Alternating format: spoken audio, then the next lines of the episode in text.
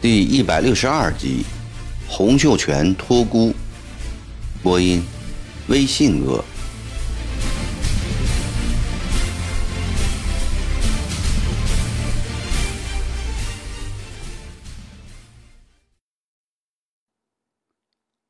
二十一万军饷很快解到了金陵城下，使集字大营的军心稳定了下来。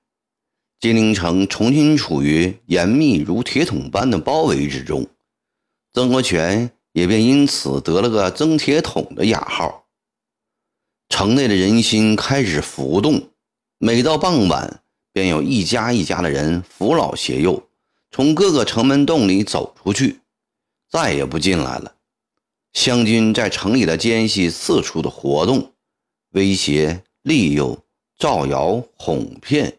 使尽了各种手段，不少不愿与天津共存亡的太平军兵士也悄悄地削了头发，三五成群趁着黑混出了城。城内的人员锐减，军民合起来不足四万，就是这对天国最为忠诚的近四万人，也渐渐的难以维系了。最主要的困难是缺粮。康福向天王建议，在城内播麦种、种蔬菜。天津城内面积辽阔，有田有山，有河有湖，是可以种植的。但毕竟所剩有限，且远水解不了近火，凡是能吃的都吃了，连原先猖獗的令人生厌的老鼠也被人吃光，饥饿严重的威胁着天津城。陛下，再这样下去，只有坐以待毙了。这些日子来，许多将士来到了宗王府，一道请求宗王速拿主意，挽救天国和合成军民。李秀成和洪仁玕、康禄、林绍章等人熟商后，决定向天王直陈他最不能接受的方案。陛下，现在青妖在外围。围得甚严，壕深垒固，内无粮草，外援不来，京城不能保住。眼下只有一条路了，那就是请陛下让城别走。什么？让城别走？走到哪里去啊？洪秀全惊愕地问。与三年前相比，天王显得更衰老了，头顶已成了光秃，胡须变得花白。目光晦滞，行动迟缓，全身都是病痛，一天到晚萎靡不振。这半年来的形势危机更使他焦虑忧愁。正当中年的天王已经步入笼中老态了。陛下，我们将三万将士拧成一股绳，趁着黑夜冲出神策门，然后设法过江到皖北去找碾子会合。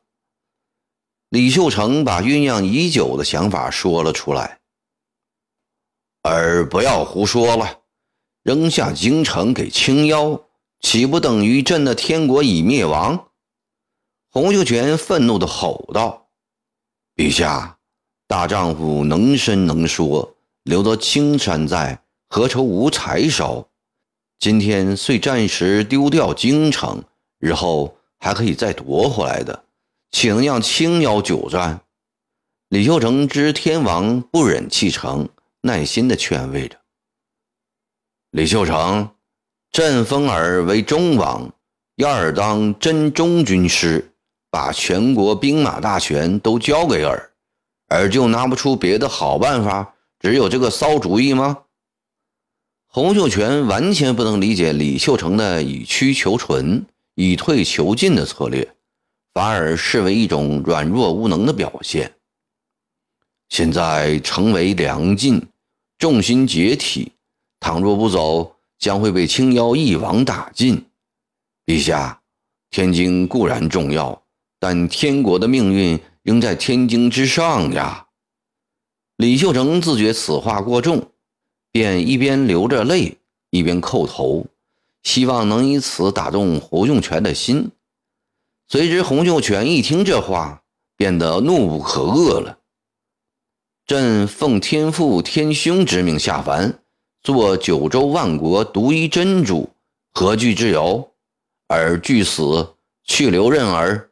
朕铁打江山，尔不相扶，尔不扶助，自有人扶助。陛下，李秀成急得喊起来：“秀成一身虽万死不惧，只是陛下和全城军民不能眼睁睁地困死在天津。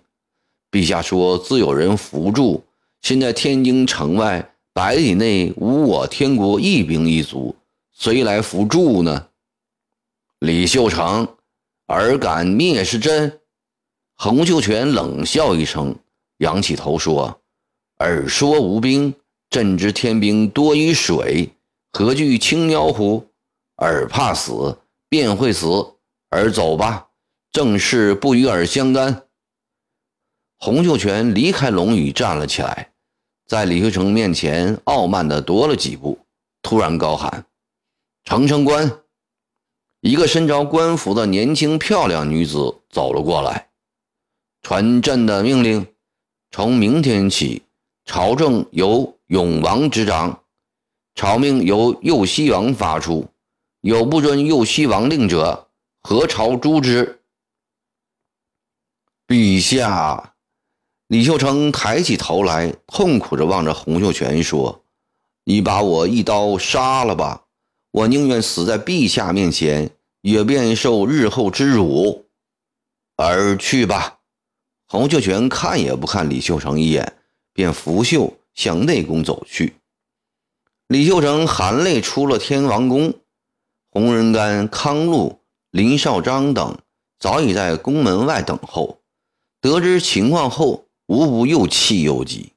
大家陪着秀成回到了忠王府。府门外已聚集了上千名军民。一位五十余岁的老兵饱含热泪地对李秀成说：“忠王，天津不能没有你的指挥呀！”李秀成抱着老兵的肩膀说不出话来。老兵转过脸去，对周围的士兵们喊道：“兄弟们，我们都要到天王宫去，请天王召见。”一定要他收回成命啊！对，到天王宫去！上千名的士兵一起发出嘶哑的喊声，举着刀枪向天王宫走去。干王，你必须赶快进宫去，不然会出大事的。康禄拉着洪仁玕的手催道：“是的，我们都得去。”林少章跺了跺脚，对洪仁玕和康禄说。李秀成看着情形不对，也急了，都去！天津城里不能再出乱子了。等洪仁安、康禄、林少章等人赶到天王宫时，王宫门前已经群情激昂，人声鼎沸了。人群中一再响起：“请天王出来，请天王出来！”洪秀全急得在宫中团团转。洪仁玕等人的闯入，使他如同见了救星。他扯住了洪仁玕的衣袖，连声说：“甘宝，尔要设法快点平息这场风波呀！”陛下，秀成样成别走之策，即便不可取，但保卫京师的重任仍得指望他。永王和右西王能担得起这副担子吗？洪仁玕以责备的口气对洪秀全说：“洪秀全也知道刚才的处置不太妥当。甘宝，尔要朕现在怎么办呢？”洪秀全已急得手无足措了。陛下，现在只有你亲自去见见兄弟们，亲口向他们宣布撤销刚才的命令。朕出去见他们？情形如此危急。洪秀全仍放不下天王的架子。进天津城十年来，他仅仅只出过一次宫门，就是到东王府是亲封“梁秀清万岁”的那一次。事后还后悔不已。哎呀，三哥啊！洪秀仁急不择言，竟以在家时的称呼叫起洪秀全来。这都是什么时候了，还顾得了那么多？当年打江山时，三哥不是天天和兄弟们在一起吗？侯秀全毕竟是战火中厮杀出来的英雄，一句话提醒了他。他定定神，整整衣冠，坚定地说：“我这就出去。”天王出来啦！有人眼尖，率先喊了起来。万岁！万岁！士兵们高呼起来。这些人大部分都是从金田村跟随洪秀全杀出来的老广西。未出广西前，时常可以见到洪秀全。自从进了小天堂，就再也见不到天王了。天王是他们心中的天父之子，天兄之弟。就在即将油尽灯干之时。这些对天国忠诚不二的战士们，见到了自觉尊贵无比、极不情愿出来的天王，仍然感到无限幸福、无比的荣光，情不自禁地欢呼起来。天王尽量做到保持昔日的威仪，以缓慢的声调对大家说：“京师虽遭到围困，但稳如泰山。”他不会被青瑶攻破的。昨夜朕上了天，见到了天父天兄，天兄将派十万天兵下凡辅助天国，尔等不必惊慌，各守本职，天兵天将就要下来了。天王记得十年前，每当他对兄弟姐妹们。讲这样的话时，底下便是一片如痴如醉的狂呼。可是今天，大部分的听众反应冷淡。聪明的天王马上宣布：“尔等不要听信谣传，忠王仍是真忠军师，大家都要听他的号令，保卫天津。”天王英明！底下有人喊了起来。接着是一阵此起彼伏的高呼：“天王英明，天王英明！”洪秀全见此情景，心里颇不是滋味但事情已到了这般地步，也只得完全依靠他了。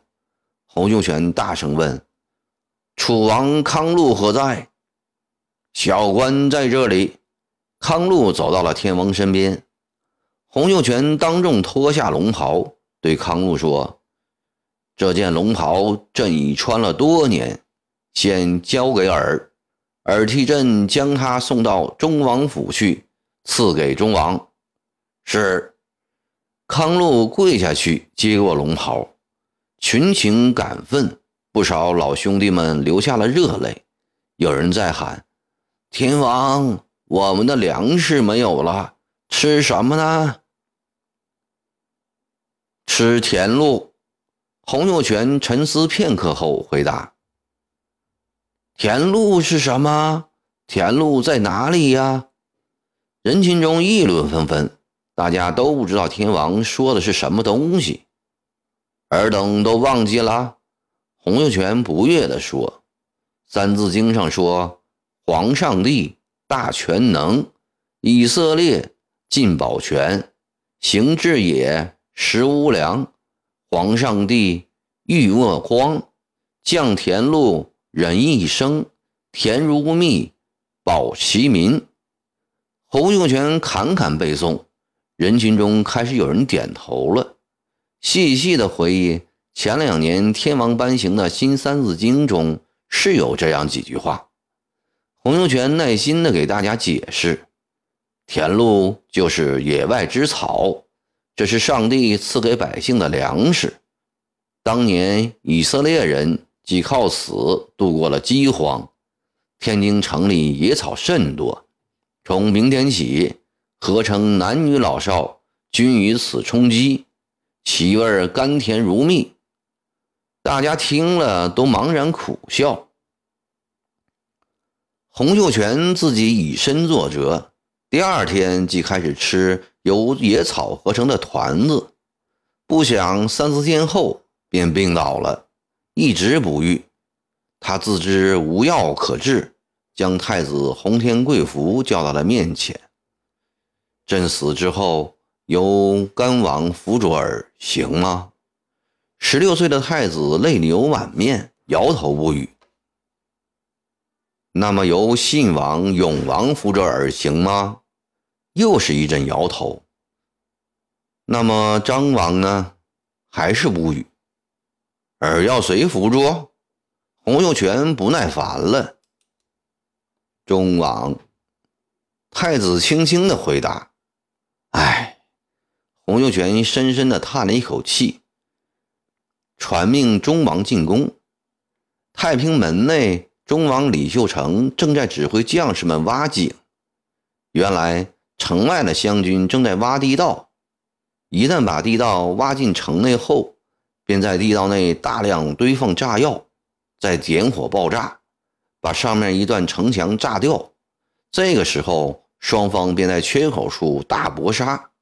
往往在倒下几百具尸体后，冲进来的湘军又被赶了回去，城墙很快又被堵住了。后来，太平军创造了一个破地道的好办法，他们沿城墙。每隔两三丈埋下一个空水缸，城外的湘军只要在水缸附近挖地道，城内的人将耳朵贴在水缸壁上，便可听到嗡嗡响声。从这个水缸边垂直挖下去，十之八九就会挖到城外进来的地道。就凭这个办法，湘军在城外挖了上百条地道，却无一处成功。天王的紧急诏命使李秀成惴惴不安。天王已病倒二十天了，莫不是？李秀成急忙赶到了天王宫，只见太子洪天贵福跪在龙床边，洪仁发、洪仁达、洪仁干、康禄、林少章等人垂手肃立在一旁。李秀成知天王已病危。蹑手蹑脚地走到了床边，天王微闭了眼睛，直挺挺地躺在豪华精美的龙床上，身上盖着明亮的绣龙黄缎被。陛下，小官奉命来到。李秀成在洪秀全的耳边轻声说。洪秀全缓慢地睁开了眼睛，失神地望着李秀成，好久才张开口。秀宝，儿来啦，就在这里坐吧。洪秀全的眼睛看了看床沿，李秀成侧了身子坐下。洪秀全从被子里伸出一只枯干的手来，无力地放在李秀成的手心里，久久的不作声。李秀成也不知道说什么好，二人相对无言，约有一刻钟。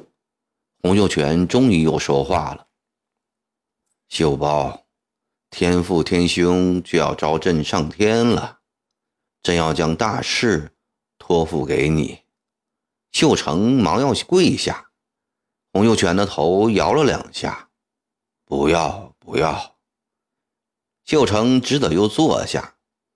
朕归天之后，太子继位，他还只是一个十六岁的孩子。